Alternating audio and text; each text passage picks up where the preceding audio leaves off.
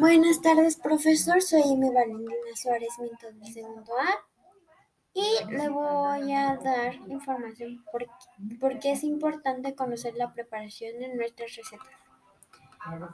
Bueno, pues primero hay algunas personas que llegan a ser alérgicas a algunos ingredientes.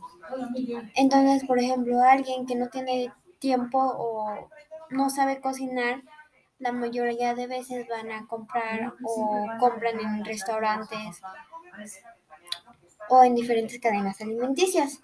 Pero lo que no sabe esa persona es que si, si está muy apurado y no tiene tiempo para revisar el menú o los ingredientes que contiene, puede, podría llegar al hospital. Por ejemplo, pide una ensalada, pero su ensalada contiene nueces y la persona puede ser alérgica a las nueces.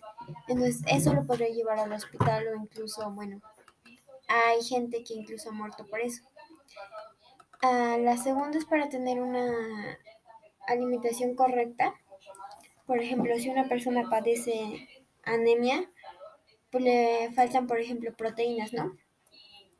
Entonces lo que podría hacer esa persona es um, cocinar, pero cocinar cosas que le gusten y que sean ricas en proteína. Ese es un ejemplo, hay personas veganas o vegetarianas que no comen, por ejemplo, carne.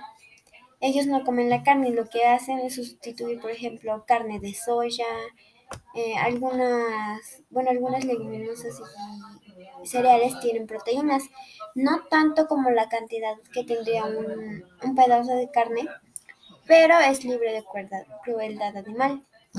La segunda es para empezar, por ejemplo, alguien se independiza, ¿no?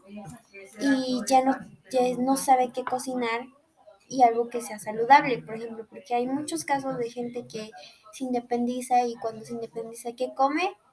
Ah, por ejemplo, compra una hamburguesa, eh, come maruchan o así, entonces es perjudicante para su salud.